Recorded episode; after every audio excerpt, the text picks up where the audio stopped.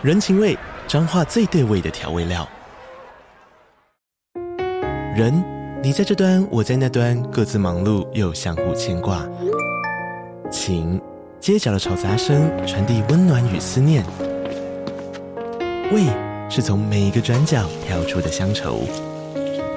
这里是彰化县政府 Pocket 节目《彰化早咖》，我是主持人内克。从彰化大小事各具特色到旅游攻略，透过轻松有趣的访谈，带着大家走进最在地的早咖。准备好了吗？彰化的故事，我们说给你听。以上为彰化县政府广告。嗨，这里是 Sherry's Notes 雪莉的心理学笔记。欢迎你们用 donate 的方式给我们最实质的支持哦，谢谢。能量隔离型的人是遇到别人有情绪，比如说他一打开门看到他太太在沙发上哭，他马上就会说啊，那我先去买晚餐了，谢谢。事实上，为什么我是不太能够做咨商师的原因，真的一对一聊起来的时候，我就觉得哦哦。嗨，大家好，我是 Sherry。今天我们来了一位非常特别的来宾哦，就好像是我许愿来的。因为一阵子前我就在想说要怎么解释 MBTI 这个东西，我想了很久，想不到最好的用词，我就用了原厂设定。嗯，然后我们的小编就告诉我说，原厂设定其实是一位心理师的书的书名，欸、我就赶快去 Google，这时候就发现了。而我们还没有介绍来宾，不好意思。所以我们今天的来宾呢，就是刚刚出了心理能量使用说明书的苏雨欣心理师，耶、yeah！大家好，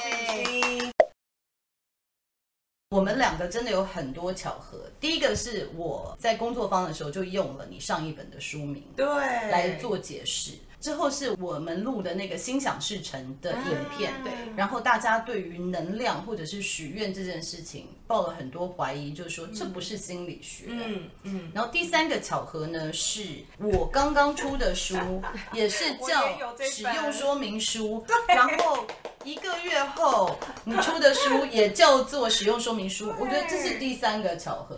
第四个巧合是我们 MBTI 的爱情下一集要出的就是。ENFJ 的爱情，oh. 然后雨欣就是 ENFJ，就是我们刚刚做完评量，发现是 ENFJ。第六个巧合，我们的指甲，我刚刚看到我们涂了一样颜色的指甲，oh, 真的不是白哦，这是一个淡粉红，对对对对对对对。Oh、所以，我们真的是非常多的巧合。书里面有讲，英文叫 alignment，中文叫什么？共振，和谐共振，和谐共振。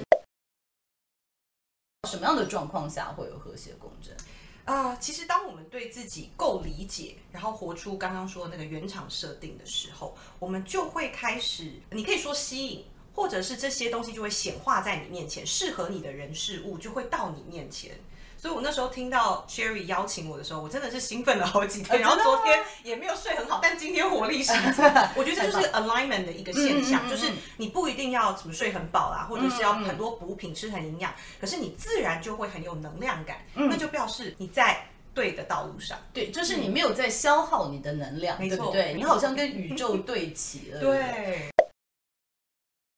以一个心理师来说，嗯，写一本书在讲能量，嗯，然后也在前面写了宇宙想要传达什么样的讯息给你。其实这样子的用词真的是一个很大的冒险，对。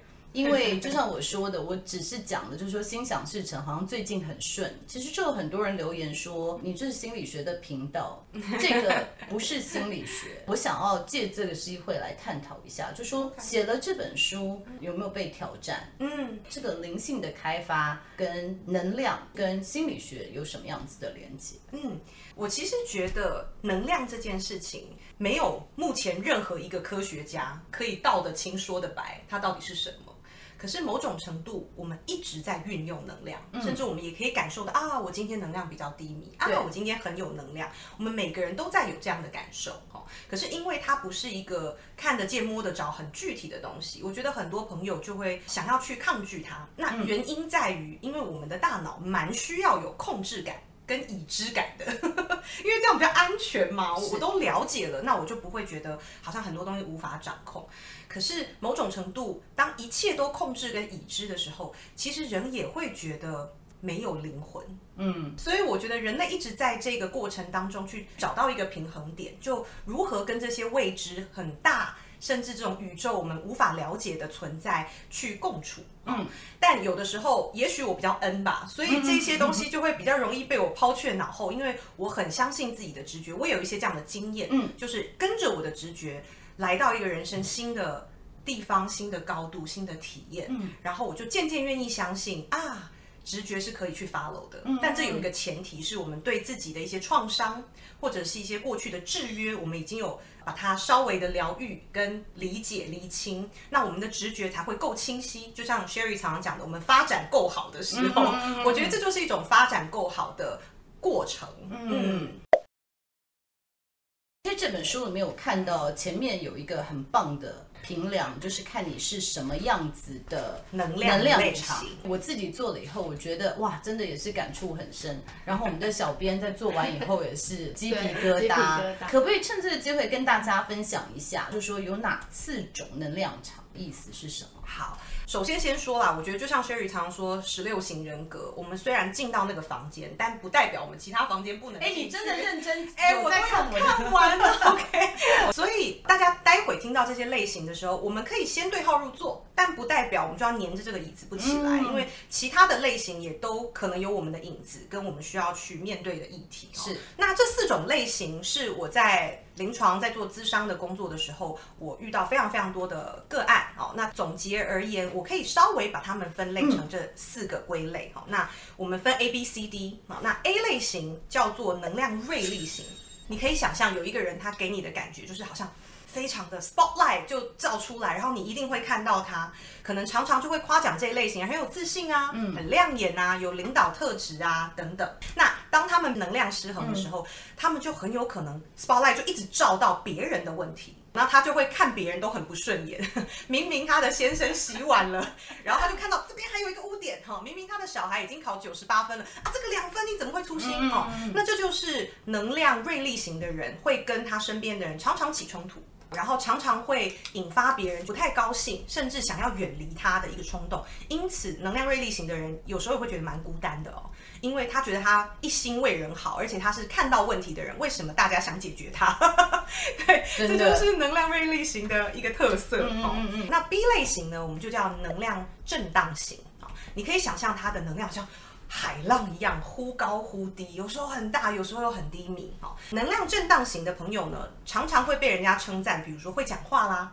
很活泼啦，很炒热气氛啦，很能够带动啊，然后认识大家，就是很快就可以跟别人熟识，也是常常大家注目的焦点。嗯，可是当我们在能量比较失衡的时候，我觉得能量震荡型就非常容易受到别人的影响。嗯，比如说今天聚会，大家好需要他，哇塞，他就变成主持人，然后搞笑巨星。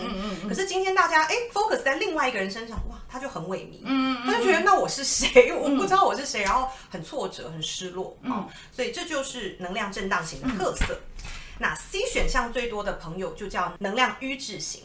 那瘀滞，你可以感觉他很多的感受或是想法是塞在里面的，嗯，他不太能够表达出来。那某种程度，他也是以他人为主，他很能够看到别人的需求，所以你们在发展的好的时候，通常你都会是很有人缘的，然后大家都会觉得你很随和、很亲切，甚至很认真负责，因为你知道别人要什么，你很能够给予别人的需求，满足别人的需求。可是你就会把自己的需求摆在非常后面，嗯，等到你爆炸的那一天，可能你已经忍太久了，然后你觉得很气了，觉得怎么都没有人在乎你啊，所以这个瘀滞型它有。有时候是会爆出来，那这是一个外爆，他可能平常很温和，可是他某一天就冰抖我不想理你们了。嗯嗯嗯。可是有时候它是一种内爆，好像我们听过的忧郁症，嗯，它其实在内部就是一个无法对别人生气的一个内在爆炸，那它就会变成忧郁症或者是癌症，也蛮常见在瘀滞型的朋友身上。是哦。那 D 选项最多的朋友呢，我们会叫他能量隔离型哦。那它的特色比较多是被人家称赞冷静啊、理性啊、逻辑清晰跟很会解决问题。就是如果你有一个 trouble，你问能量隔离型的朋友，他很快就会告诉你 step by step 该怎么做，然后到第几个步骤会出现什么样的问题，你要先小心，你要先注意。嗯嗯。我觉得隔离型的人有这样的特色很，善于分析。那善于分析的人，其实他就是有事情隔在人与人中间的时候，他觉得最安全。嗯，因为他有事情可以讨论。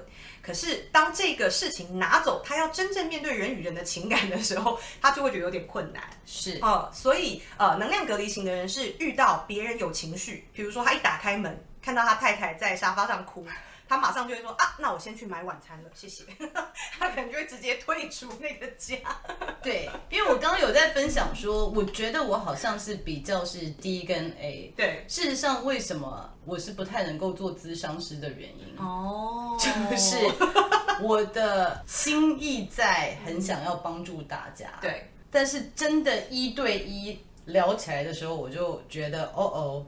真的是到了年纪，就是说自己有过这么多的挣扎，对，慢慢的可以同理别人，对，就是我觉得这还是有一点区隔，就是同理跟可以靠近，这是两个不同的状态，对，就是我可以同理，我也理解这个情绪不是说走出来就走出来，嗯，我也理解这个东西对你来说要多困难，对，我也真的祝福你可以走出来，但是我很难牵着你的手一起。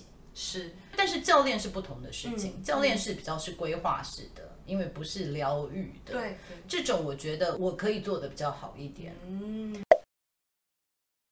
所以我其实刚刚听到你讲这个能量的时候，嗯、我不晓得观众朋友有没有这样子的联想，可是我觉得应对了 MBTI，它有一点 T 跟 F 的能量。对。比如说，我们刚刚讲到 A 跟 D，我觉得都是比较是 T 型的能量，没错，就是逻辑型的。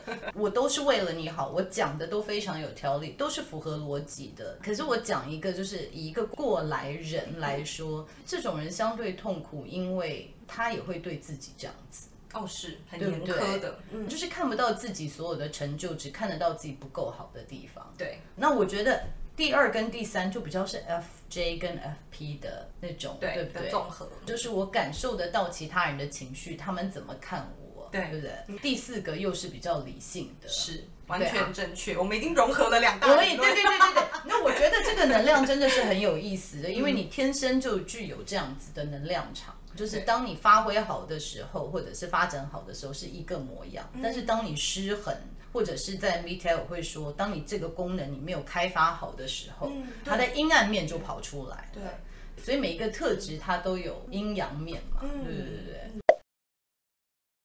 我刚听就是十六个房间的那个理论，我非常喜欢。我们好像需要先找到自己住的最舒服的那个房间，我们才有办法有能量去探索其他所有的房间。所以，当我们接纳自己原厂设定的时候，我们其实最无限可能的。对。可是大部分的人就是一直想要。改变自己的个性，比如说他可能觉得内向不好，他就在工作的时候一直嗨，大家好，哎，我很开心。嗯，那这个时候他就耗了也许七八成的力气在做这件事，对，而不是去发挥他内向者原本也许很洞察力、反思的那一些超能力。嗯嗯嗯，那就很可惜。对，嗯，那其实就是很多观众朋友说，哎，你写的书是叫我们要接受自己，可是你好像又在提醒我们，又给我们建议要改变自己，好像很矛盾。到底对，到底你是要我们接受自己，还是改变自己？那我觉得雨欣刚讲的就是真的是这样，嗯，就说你一定要活出你的原厂设定，你才有能量去开发其他你比较不熟悉的那一面。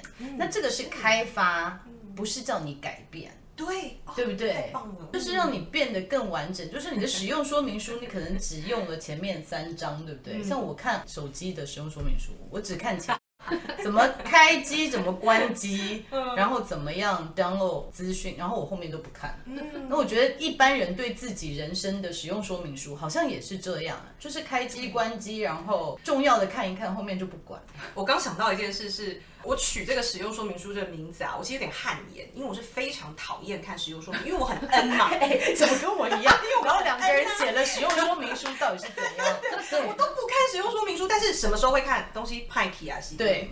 所以这本书真的是安度我们的灵魂暗夜，就是当大家遇到灵魂暗夜的时候，有时候我们才会啊，好了，停下来，我就跌倒了，我就趴在那边感受一下发生什么。我好像已经跌倒 N 次了，然后现在回过头来，我不想要再快快站起来，也许我想要有一个更了解自己的方式，嗯、去重新活我的人生。嗯，所以这本书为什么会做成宇宙的颜色？我觉得就想要陪伴大家，哦、真的在暗夜里面才是你真正去有可能活出自己的时刻。真的，嗯、我觉得我我觉得说的真的好棒。我们昨天也在谈这件事情，哦、对不对？我们真的昨天在谈这件事情，就是因为最近我们大家都家里发生一些事情，然后我们就在谈说，真的到了一定的年龄。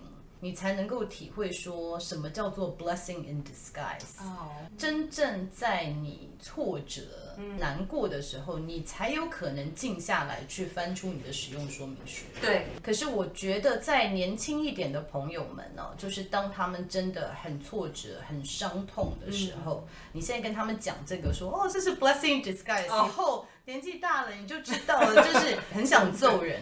所以其实我觉得最近在我的影片，观众留言一个很大的 population 都在讲说，我没有办法远离很负面能量的人，我现在可以怎么办？比如说我的老板，或者是我妈妈、我爸爸，我现在还未成年，我现在没有办法搬离开家庭。对，你在书里面其实有举了几个案例，对不对？嗯，如果跟就是现在正在水深火热，也理解这个。能量这个概念，可是离不开身边负面能量很重的人，可以给他们一些什么建议？嗯，我反而会觉得，其实我进去我的智商室里面的时候，我就会跟我的桌子椅子，就是说谢谢，然后跟我墙上的话说、嗯、I love you, thank you for being here。这真的是非常 会做的事情。